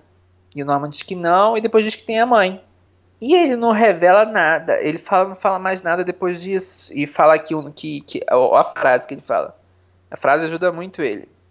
Norma fala, ah, porque eu achei que ele, ela me enganou, a Marion. Mas ele não enganou, ela não enganou a minha mãe. Uhum. Diz até com orgulho, né, na, na hora. E você fica assim, hã? Pô, ele dá muita bandeira com isso. Ele, ele próprio dá bandeira. E é, obviamente, o investigador quer falar com a senhora Bates, porque se ela, ela foi a única que percebeu, obviamente, então ela teve algum contato. Sim. E o Norman nega. Mas aí é que tá a diferença da Marion pro, pro, pro investigador. Ele avisa pra Lila que ele tá no, no, no Bates, no, no motel, e que a irmã ficou no quarto 1, e dá pelo menos algumas indicações que, que pra, pra, pra, pra Lila.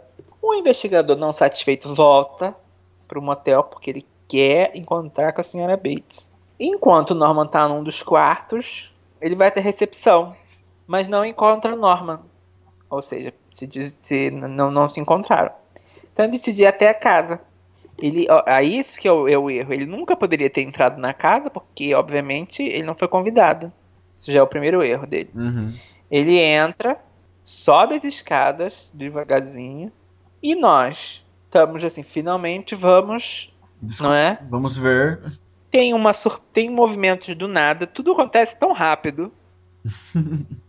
não é? Ah, do nada entra a trilha, que agora fica associada com alguma coisa ruim, que alguma coisa ruim vai acontecer. Porque agora já conhecemos essa trilha. Sai a senhora Bates rapidinho do quarto, com uhum. uma faca na mão, que a gente vê tudo do alto, que é ótimo, eu acho ótimo esse plano. Ele sai, ela sai correndo e começa a esfaquear o investigador no, no rosto, que também é uma cena, vamos dizer assim, bem feita e pesada. Sim. Ele cai da escada e ele caiu no, no, no, no chão, vemos, vemos aquele, aquele, aquele movimento da faca esfaqueando ele, não é? Matando. O movimento do, do chuveiro. E é, sim, mas esse é um movimento mais pela mão em si, do uhum. alto para baixo. Uhum. Por que eu quero dizer isso? Eu, eu, eu acredito que depois dessa cena, muitos filmes de terror utilizaram esse plano. Da, da, do, do, por exemplo, Pânico é um desses. Sim. Você não vê a pessoa. Assassinatos com faca, eles usam. Acho que usam muito do, do psicose, né? Você não. É, é tipo quando você não quer mostrar alguém está sendo esfaqueado, você não mostra, mas mostra o movimento da faca enquanto você ouve o barulho, não é? Barulho, sim. Uma coisa é que tanto na morte do investigador quanto da Marion é que a pessoa está totalmente indefesa. Não sei uhum. se você uhum. já reparou isso. A pessoa está num momento de fragilidade. No banho, você está num momento de fragilidade. Você subir no escadas, você está num momento de fragilidade, porque você está num movimento. Entendeu? Você uhum. não tem como se defender de um ataque surpresa numa escada. Num banho, então, é completamente impossível.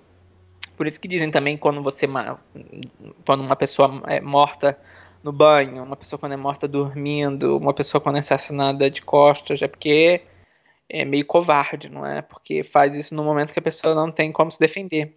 E aí na cena seguinte, porque é mais uma morte, né? Na cena seguinte nós vemos a Lila e o Sam esperando pelas novidades do investigador. Uhum. A Lila fica na loja e o Sam, corajosão, que ele, ele parece que não tem medo. Não sei se você repara nesse filme. Ele é o único que não tem medo. É o único que não expressa medo. Ele vai atrás do investigador no motel. Só que o Norman tá perto do lago, que agora a gente, a gente se dá conta que o lago é bem perto. O lago da casa. foi colocado dentro. Exatamente. E ele tá escondendo agora o quê? O corpo e o carro do investigador. Possivelmente uhum. o carro, não é? Que, que, a gente não vê exatamente o carro. E ouve o sangue gritando pelo nome do, investiga do investigador. E aí nesse momento a gente tem um plano bem sombrio do rosto do Norman, como se tipo, fosse uma coisa do tipo olhando tipo a próxima vítima. Esse é mais um plano famoso, né? É, e é um plano bonito também, preto e branco, assim, fica muito. fica bem. E aí o Sam volta até a Lila e diz que não encontrou ninguém. O que que eles fazem? Vão até o xerife, que é aquelas coisas de filme de terror que a gente fala, por que, que não vai na polícia? Foi. por que que não vai? E, e, o Hitchcock, até o próprio Hitchcock fala sobre isso, mas eu vou falar daqui a pouco sobre isso, pra gente poder falar um pouco dessa cena. E, o xerife, e ela vai até o xerife falar sobre a história do, da Marion, do investigador. O xerife liga pro Norman, porque significa que ele conhece o Norman. O Norman diz que o investigador foi embora. A e insistem que ah, existe um, uma forte suspeita sobre a mãe do Norman, mas o xerife faz uma revelação que é, que é aquelas revelações de filme bem antigo, né? Ah, mas a senhora Bates morreu há 10 anos. É aquela cena bem clássica, né? Uhum. Que ela matou uma amante dela e morreu e se, se suicidou com estricnina. E que o Norman encontrou os dois mortos. Uhum. Mas a Lila e o Sam juram que o investigador e que o próprio Sam viu uma silhueta de mulher na janela. O ainda tentou falar com ela, mas foi mas, é, totalmente ignorado. Mas o xerife, o xerife acaba até se questionando diante disso que se a senhora Bates está lá na casa, viva, quem é que foi enterrada no lugar da senhora Bates? Que é que é outra cena bem clássica de filme antigo, né? Então, se ela morre, se ela está viva, quem está enterrado no lugar dela? Quem morreu então? e o Hitchcock fala, naquelas entrevistas famosas para Truffaut, que era um grande fã do filme, uhum. que ele não queria fazer cenas do xerife. E que o próprio Truffaut ficou decepcionado com as cenas do xerife. Que as cenas são muito estranhas, não. Não, não são Destoam tão boas. Destoam um, um pouco do filme. E que o Hitchcock respondeu que ele, ele teve muitas vezes conversando né, nessa coisa do tipo sobre a cena em si, sobre como trabalhar. Mas era, era, era questão do, do tipo, por que, que eles não vão na polícia? Que é aquela pergunta que as pessoas no, nos anos que as pessoas clássicas perguntam. Se as pessoas iam se perguntar nos anos 60, hoje em dia se perguntam com certeza. Mas naquela época uhum. era o óbvio. Por que, que não foram na polícia? Porque naquela época não tinha filme de terror, não é? Não havia esse filme de existia filme de terror, mas não daquele nível. Uhum. E que o, o Hitchcock disse que por que, que eles não vão à polícia? Esse é um exemplo. Ele dá um exemplo do porquê que as pessoas não têm que ir na polícia. Porque ele diz assim: aqui um exemplo. Eles não fazem nada. ele diz: a cena é para dar um exemplo de que nem sempre a polícia vai resolver os Sim. problemas no filme de terror. Porque geralmente não resolve mesmo. E aí. E o Norman Bates, já voltando pra, pra trama, ele começa a perceber que as coisas estão ficando. que o xerife ligou, né? Uhum. Então ele volta para casa, pega a mãe, que tá no quarto, que nunca é revelado. A gente sempre vê o. Nunca temos. É, é aquilo que cria o suspense também na nossa mente do que. Quem é essa mulher louca? Pega ela na, na da, da, do quarto e coloca num depósito. Uhum. E os dois discutindo, né? E o Sam e a Lila depois passa um tempo porque eles encontram de novo com o xerife na porta da igreja. Bem, bem coisa de, de. Tipo, que elas saem da missa de domingo, então eles encontram com, a, com o xerife. Bem filme americano mesmo. Não, bem filme americano e bem de cidade pequena. Que eles uhum. querem mostrar que aquilo ali é num local pequeno. E o xerife diz que foi no motel, mas não encontrou nada suspeito. E nem encontrou a tal mãe. Uhum. Então a Sam Lina vê assim, já que o xerife não vai ajudar a gente, não é? polícia não tá ajudando em nada. Vamos até o motel, porque a gente vai ver se a gente acha alguma coisa. Uhum. Os dois fingem ser um casal e aí eles entram no, no motel para procurar pistas. Lila vai até o quarto 1 com o Sam, depois de terem se registrado, Norman, isso, aquilo, coisas já, já esperadas.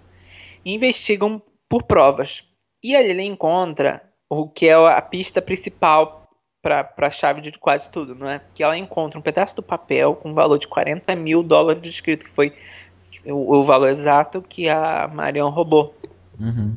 O papel tá no, no vaso perto do, do, vaso sanitário. O mesmo valor que a Marion. Sabe uma coisa que se passa na minha cabeça? Hum. Nessa hora que ela acha o papel? Hum. É como os motéis não devem ser bem limpos. Esse papel. Essa é uma outra, essa é uma outra realidade que a Hitchcock quer mostrar. Esse pode se tornar um filme de terror muito mais assustador. É muito assustador. Ou seja, porque isso, isso acontece. Isso Sim. acontece em muitos locais. Que não está muito bem limpo, ou as coisas não estarem bem limpas e tal. E o, e, e o, o Sam se, se atenta ao fato, que eu acho que qualquer pessoa se atentaria, que falta o, o a cortina do chuveiro. Uhum. Então a Lila, finalmente, toma a decisão, vou atrás da, da, da, tal bruxa, não é? Na casa. Vou lá na casa ver a mãe. Sim, enquanto o Yusan vai aproveitar, porque agora, porque se você reparar, até o momento, o Norman só confrontou uma pessoa. Nunca havia mais de uma. Então, por ter uma segunda pessoa, é mais fácil de uma controlar o Norman, enquanto a outra vai poder investigar. E daqui desse ponto é que eu chamo que nós estamos agora no clímax da história. Sim, é como quando as coisas começam a se resolver. Exatamente. Ela entra na casa, olha nos cômodos, vai até o quarto da senhora Betty, que é no segundo andar, e vê algo bizarro. Eu também acharia aquilo totalmente bizarro. Até hoje eu acho bizarro, que é o, a, o formato do, de alguma coisa no, no, no, colchão, uhum. que é totalmente bizarro. E o Norman percebe que está sendo enrolado pelo Sam. O Sam segura o Norman, que usa o objeto e bate na cabeça do, do, do Sam, que desmaia, né? Norman corre desesperado para casa. A Lila vê que ele está se aproximando pela janela e vai se esconder no, no, no, andar de baixo, que é onde está o depósito. E então ela desce para investigar. Chega num quarto pequeno, abre e se depara com uma senhora, a senhora Bates, sentada de costas. E aí que é um dos clímaxes que eu acho que devem que eu acho que deve ser um, dos melhores que eu acho assim, do tipo e que todo mundo gosta muito de repetir essa cena. Uhum. Essa surpresa. Essa surpresa. Então a Lila decide se aproximar da, da, da, da senhora Bates e vira a cadeira. Quando vira a cadeira, quem tá sentado lá? A senhora Bates. Morta. Morta que nem uma porta. Praticamente múmia. Mumific... Quase mumificada, não é? Uhum. E aí a gente tem o barulho, a, a trilha vindo assim super alta do, do filme. Uhum. E surge, e surge Norman Bates, vestido de mulher com peruca, Genial. com a faca na mão, não é? Ele se aproxima para assassinar a Lila, mas o Sam chega a tempo e consegue conter. Esse é o ápice do clímax. Então, ou seja, quem matou Marion, quem matou o investigador, foi o Norman Bates vestido como a própria mãe. Uhum. E aí no departamento de polícia, que é a conclusão, podemos chamar do epílogo, não é? É, porque o final foi ali atrás, agora é um epílogo. Sim, e aí o psiquiatra explica que ele obteve toda a confissão da mãe. Não do Norman, mas da mãe, que é outra personalidade que ele criou após assassinar a própria mãe e o amante. Uhum. Ele ficou com ciúme, não é? Da relação da mãe com o filho, do, da mãe com, com o amante, e matou ambos com um veneno. E, como foi algo muito chocante para ele, para esquecer o, o crime, ele pegou o corpo da mãe no cemitério e fez tudo para que ela voltasse à vida na mente dele. Então ele usava roupa, usava peruca e falava como ela. Se tornava ela praticamente. Se tornava ela. Então os dois viviam dentro do mesmo corpo. Uhum. E quando despertava o desejo sexual do Norman, ao ver uma mulher, como aconteceu com a Marion, quando ele viu a Marion, a mãe surgia como uma forma castradora, vamos dizer assim, na mente do Norman. Tomava o controle. Culpado com aquilo tudo, ele se sentia culpado com aquilo tudo Sim, tomava o controle e, mat e matou a Marion por ciúmes. Uhum. Não só a Marion, como outras duas mulheres desaparecidas. Todos na, apareceram no Bates Motel. Exatamente, que devem ter ficado exatamente no quarto 1. Uhum. Por isso que o Norman também tinha dificuldade de falar do banheiro, porque obviamente a mãe já deve ter matado a mãe, a mãe já deve ter matado outras mulheres no banheiro. E, e, aí, na, e aí nós temos uma coisa no filme que me incomoda um pouco, Hum. mas a gente compreende porque nós estamos falando dos anos 60. Anos 60, início. Porque eles falam que, que o personagem do Norman é um travesti. E aí usam, usam o termo de uma forma totalmente errada e tal, mas eles Sim. mesmos dizem que, é que ele não é travesti. Mas a forma como usa é, é, é má, sabe? A gente percebe que não é muito boa, mas a gente tem que considerar a época, não é que foi feita. Sim. E aí. E aí, na- voltando na trama, né?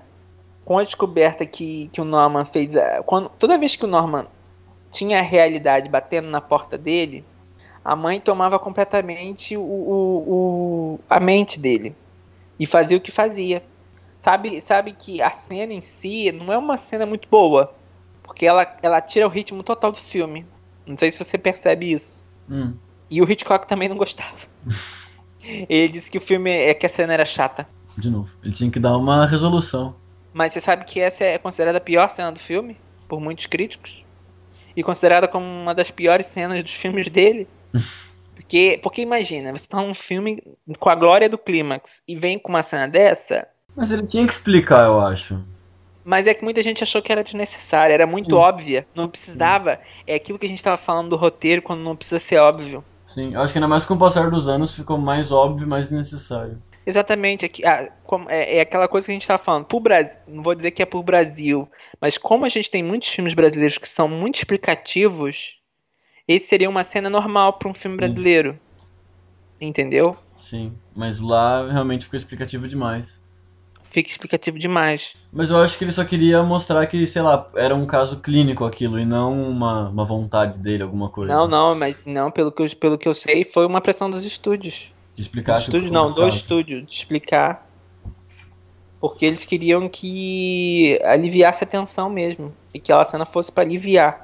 Ah, então não que queriam- não funciona, não. Eu achei que só queria explicar que era um caso clínico, que existia uma explicação médica pra aquilo. Porque eh, o estúdio dizia que haveria com certeza duas ou três pessoas. Duas ou três pessoas, estou dando uma exagerada. Hum. Que não iriam entender o, o final do filme. Sim. Aí ele quis explicar e deixar mais E aí o fácil. estúdio. E aí o estúdio queria que a cena fosse colocada, fosse mantida no filme. Uhum. E aí, a cena final, que eu acho que aí poderia ter começado mais ou menos daí, não é? A última cena, depois da morte, talvez. Que é que vemos já o Norman, não sendo mais Norman, mas sendo a mãe. Uhum. E nós, de novo, estamos num pensamento de alguém, sendo que dessa vez uma pessoa pensando no próprio pensamento. Mas não sendo a própria pessoa. Isso é muito, muito bom. Isso eu acho muito bom. Que é a voz da mãe, que é a voz da senhora Bates, que tenta se mostrar uma pessoa inocente. Que ela não quer nem matar uma mosca, que aparece uma mosca lá. E ela não quer matar porque ela quer comprovar que ela é uma boa pessoa. Que quem é o assassino é o filho. Uhum. Então você vê que a personalidade dela não percebe que ela divide o corpo com o Norman. E aí você tem uma sobreposição de planos, que é o rosto do Norman se transformando no esqueleto da mãe Uhum.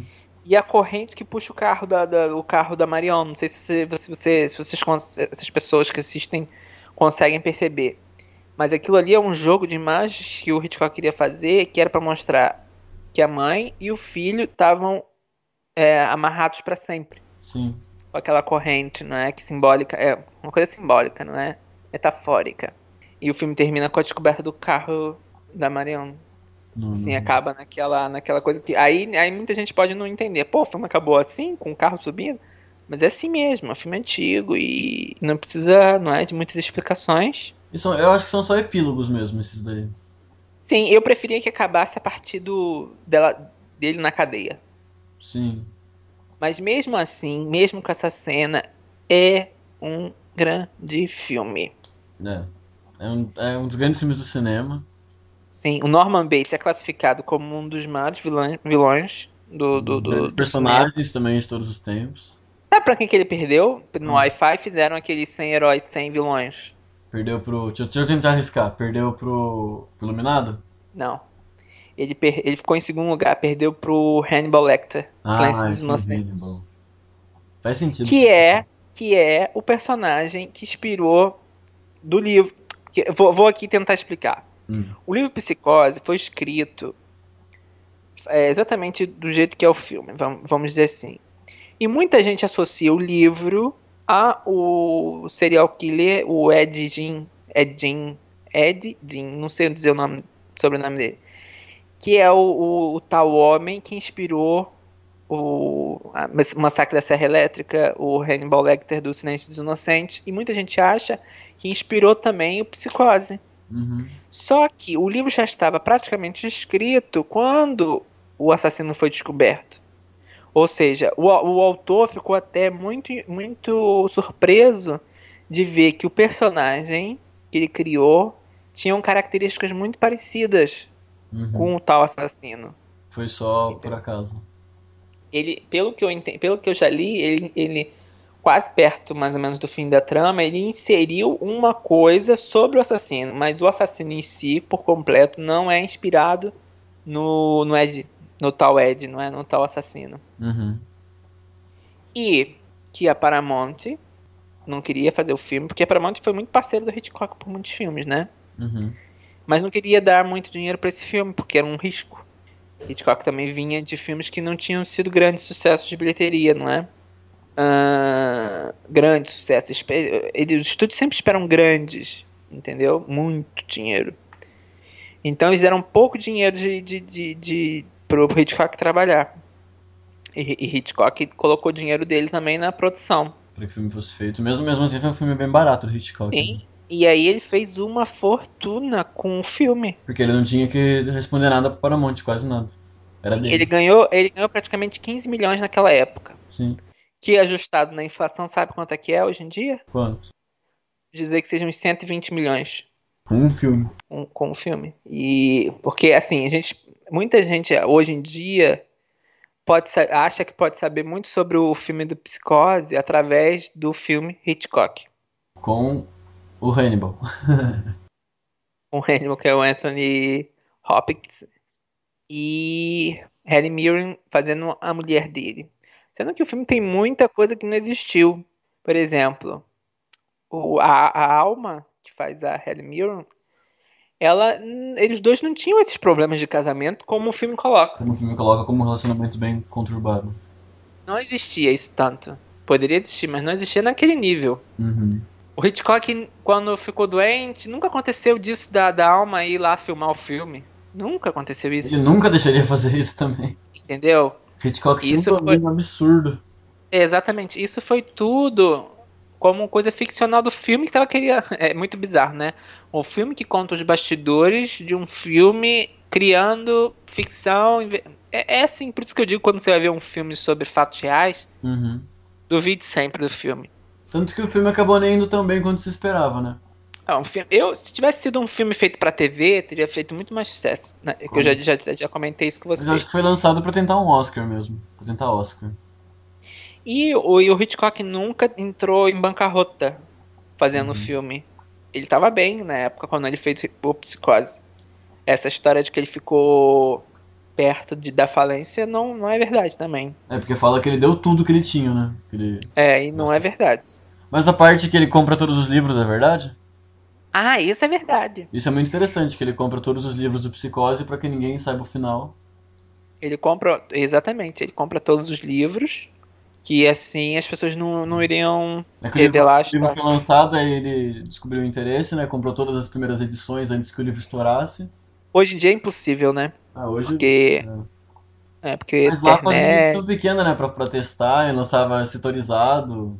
depois do filme, o, o Anthony Perkins, que o, o Anthony também, ele vinha como a Janet, como um- uma pessoa que era muito boazinha no cinema. Uhum. E depois dali, nunca mais, né? E ele ficava, ele por muitos anos ele se recusou a falar do Norman Bates. Porque todo mundo Ele era um associava certo ele. É, porque todo mundo associava ele ao personagem. Ah. E ele não foi indicado a melhor ator coadjuvante. Poderia Merecido. ter sido indicada. Bem Poderia. sério. Porque foram quatro indicações e nenhum Oscar. Foi melhor atriz coadjuvante pra Janet Lee, porque merecia. Sim. E perdeu pra Shirley Jones, por Entre Deus e o Pecado. Hum. Agora, quer saber uma curiosidade interessante sobre isso? Hum. A Shirley, que depois se tornou a mãe, a matriarca da família do Remy, quem não conhece, é um seriado muito famoso, antigo. Ela era pra ter sido a Marion. E não tem algum motivo pra não ter sido? Uh, e o motivo em si eu não sei. O que se sabe é que ela teve quase muito perto de conseguir o papel Hum. e não conseguiu. E aí ela fez um filme e ganhou o Oscar da atriz que ela poderia ter feito o papel. Não é incrível, não é? Como as coisas são. Exatamente. E o, o Hitchcock foi, ganhou a sua última indicação, a melhor diretor. Perdeu para Billy Wilder, Sim. por Se Meu Apartamento Falasse. Que o Billy Wilder, alguns dizem que ele ganha, que ele ganhou o filme Se Meu Apartamento Falasse, Falasse ganhou os Oscars, porque ele tinha perdido no, anteri no ano anterior por quanto mais quente melhor. Foi a famosa compensação do Oscar. famosa compensação do Oscar. Não digo que o Hitchcock ia ganhar, mas que ele perdeu para uma pessoa que ganhou por compensação pode ter acontecido. Entendeu? A fotografia, que é uma fotografia muito boa, que é do John L. Russell, que nunca mais fez nada de interessante, perdeu pro filme Filhos e Amantes, do Fred Francis. Agora, uma curiosidade é que Filhos e Amantes é uma história sobre um jovem que vive numa cidade inglesa, numa cidade de mineração, sabe? Uhum. E que é, é, é totalmente inibido pela mãe, Tá que é manipuladora e dominadora. tá junto, tá ali, ó. Ou seja, a Psicose perdeu para um filme que tem quase uma temática muito parecida. E, e foi indicada a melhor direção de arte, que, porque naquela época fazer direção de arte também de filme atual não era algo muito celebrado, né? Uhum. E também perdeu pro Se Meu Apartamento Falasse, que também é um filme da, da época. Mas, assim, muito triste que o filme não tenha sido indicado a melhor filme, por exemplo. Virou uma Que o Anthony- injustiças, né, dos anos. É, que o Anthony Perkins não foi indicado. Uhum. Que não houve indicação a roteiro, mas, assim, talvez por causa de- dessa história que a gente já comentou sobre o, o final, coisas assim, as pessoas podem ter. Pode ter sido um fator diferencial, não é? Da votação. E edição. A edição é muito boa, merecia, a trilha sonora merecia. Então são coisas que você vê que é o que a gente comenta. O Oscar, ele, ele é um, um senhor soberano dentro do seu própria premiação, mas não quer dizer que ele seja soberano sobre coisas que realmente sejam boas ou não, Mas é entendeu? como se diz, com o tempo a gente vê, né? Que o que fez de certo e o que fez de errado. É um absurdo o Hitchcock nunca ter ganho um Oscar, né? Entendeu? É pra você ver que nem sempre ser um grande diretor significa que você vai ser premiado pelo Oscar, por mais que o Oscar premie depois. É, Mas, é um assim, maiores diretores de todos os tempos, né? É, um grande diretor. Teve seus momentos problemáticos, não é? Nos Pássaros, por exemplo. com- é, que a história dele ficou um pouco bizarra, não é? Que conta-se que a, a protagonista dos Pássaros. Mas isso eu vou deixar para outro dia.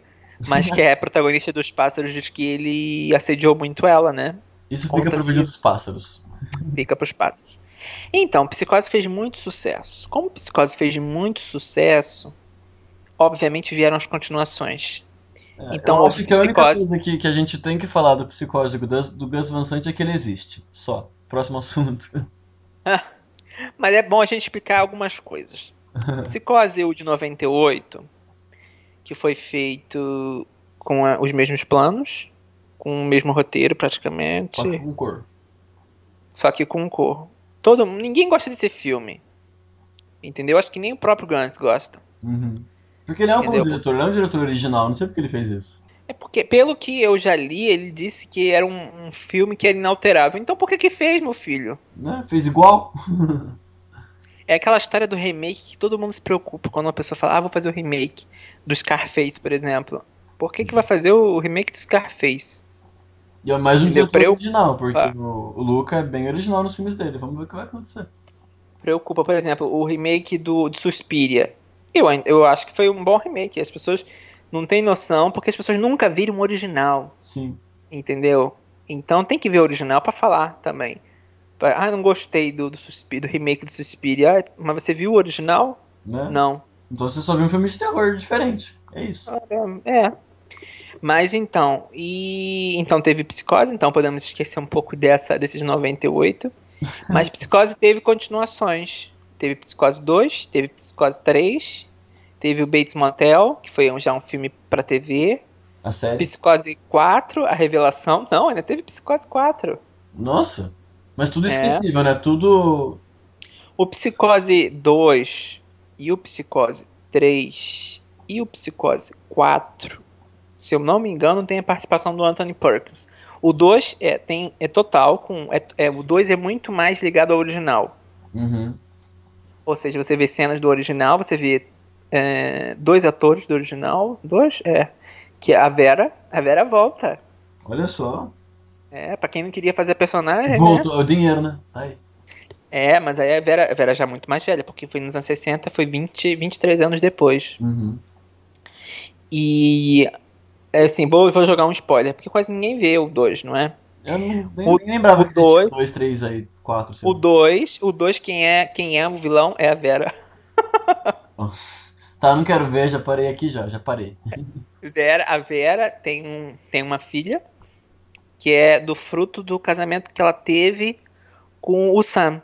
Ou seja, os dois se casaram através da tristeza, não é? Através da tristeza da perda da Marion, os dois tiveram um relacionamento. O Sam morreu, pelo jeito, por algum motivo, outro motivo, e eles tiveram essa filha. Uhum. E a Vera usa a filha pra tentar enlouquecer o personagem Norman, Uhum. que sai do, do manicômio ou do, do- da clínica, não é que ele não gostava, já meio que curado, então eles tentam enlouquecer o, o personagem, que supostamente está cura, curado, entre aspas, e ela faz de tudo pra se vingar dele. E aí, nessa, nessa história de vingança, ela traz de volta a mãe. Uhum. Ou seja, em vez de deixar sossegado o, o homem e seguir em frente, ela acaba causando a própria morte. Ela morre, a Vera. A personagem, a Lila. A Lila morre com uma facada dentro da boca. Nunca tinha visto isso. Você viu essa coisa? vai?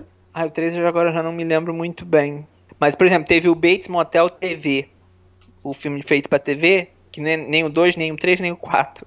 É um filme que fizeram uma versão como se o, o, o personagem do, do Norman tivesse morrido e deixado o motel por um companheiro que o Norman teve na época que estava na clínica. Ah, Ou isso é a seja, um- linda série famosa. Isso é um, um outro filme feito pra TV. Ah, isso eu nem sabia que existia. É, tem outro, é. O povo não desiste, né? Olha como insiste no negócio. Insiste. E depois teve a, a tal série que fez muito, su- fez muito sucesso. muito elogiado, é. Tem a Vera, Vera For- Formiga, Que é muito bom em filmes de terror. que ela é uma ótima atriz. Eu, eu, eu, eu gostaria que ela fizesse mais filmes assim, diferentes. Eu gosto dela. Ela é uma boa atriz e ela tá muito bem no Motel Bates, assim, como uma mãe desesperada, com um filho doido. E o Motel Bates é o começo da infância do. Sim, sim. Que é, bo- é um spoiler, obviamente, que a mãe morre no- na última temporada. Obviamente.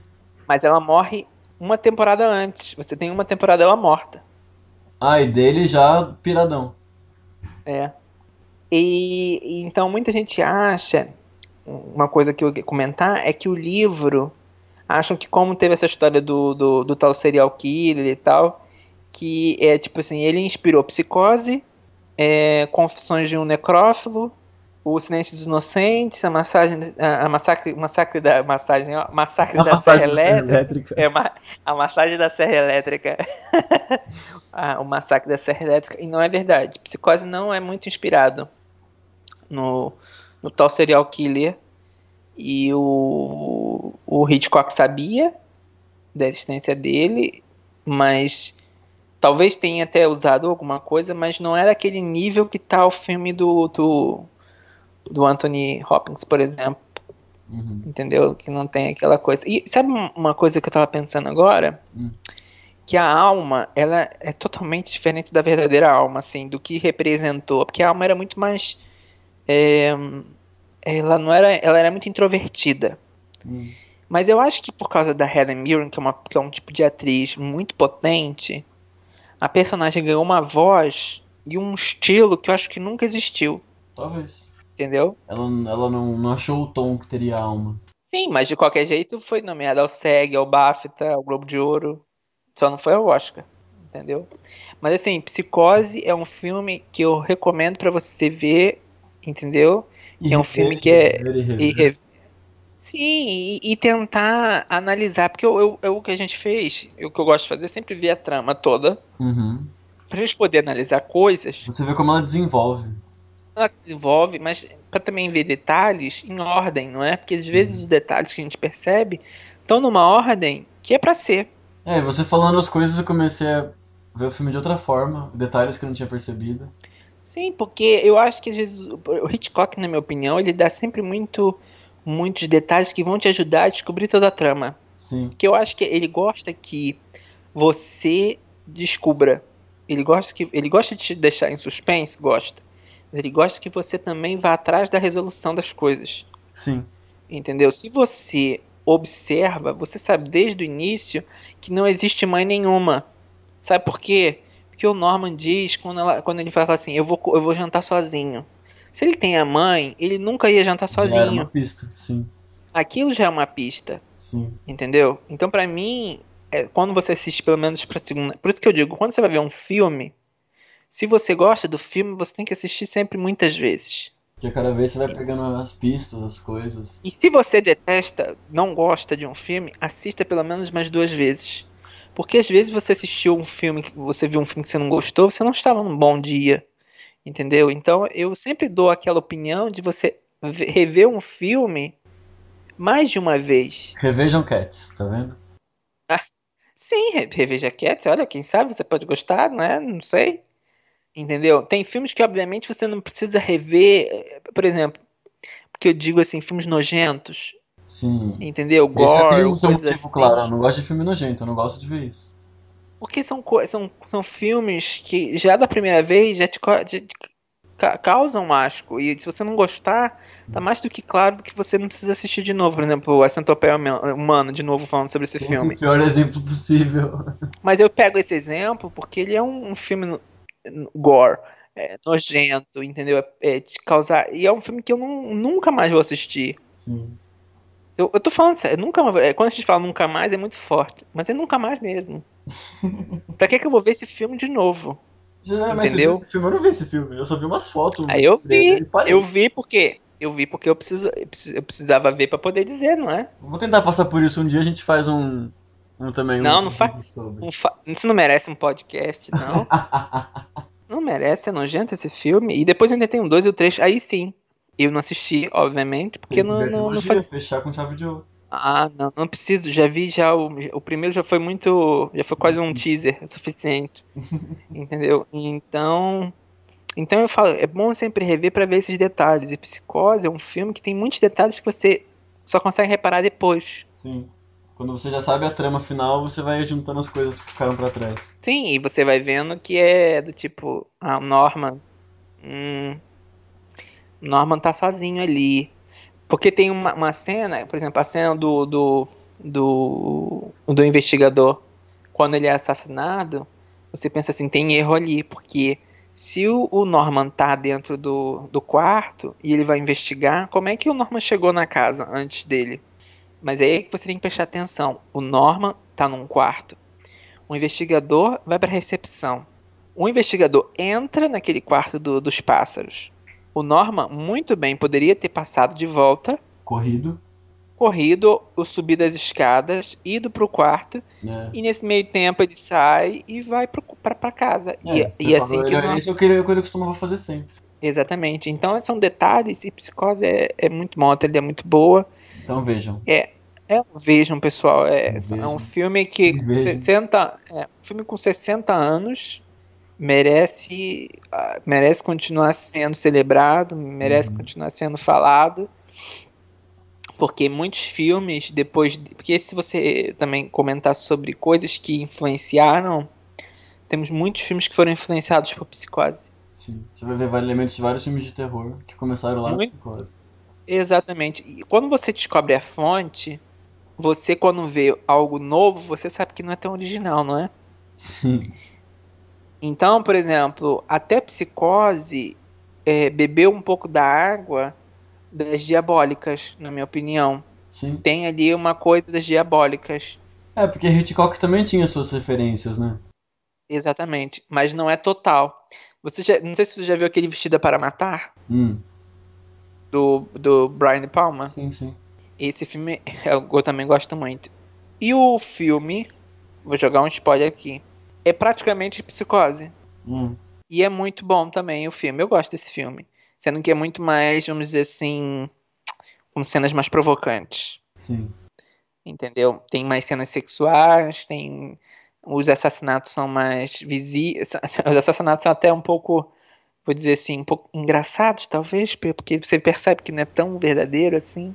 Uhum. Mas assim, ainda não deixa de ser um, uma boa trama.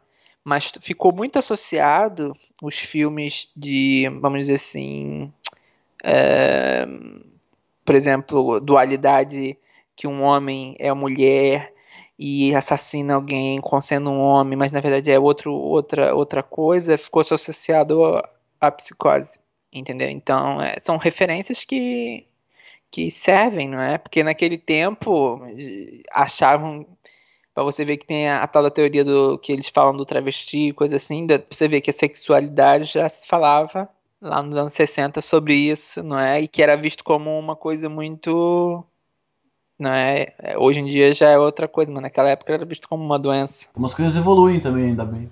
É, graças a Deus. E, hum, e é isso, pessoal. Vejam Psicose. E logo voltaremos Não... com mais podcast, com mais filmes. É, vamos ver se a gente consegue, daqui a pouco, vai fazer um, um review, uma crítica sobre um filme pro Oscar 2021 também, porque assim a gente também faz uma dissecação Sim, verdade. completa. Verdade. Legal isso. Não é? É bem mais interessante para as pessoas também verem como a gente imagina certos filmes de Oscar, não é? Sim. Isso é bem legal. É, é. Imagina se as pessoas souberem nossas opiniões para certos filmes, não é? a gente perde seguidor, né? Ah, olha, mas é verdade, não é? Mas é sim. Então, Psicose, na minha opinião, vale cinco, cinco estrelas, entendeu? Total. Favoritos.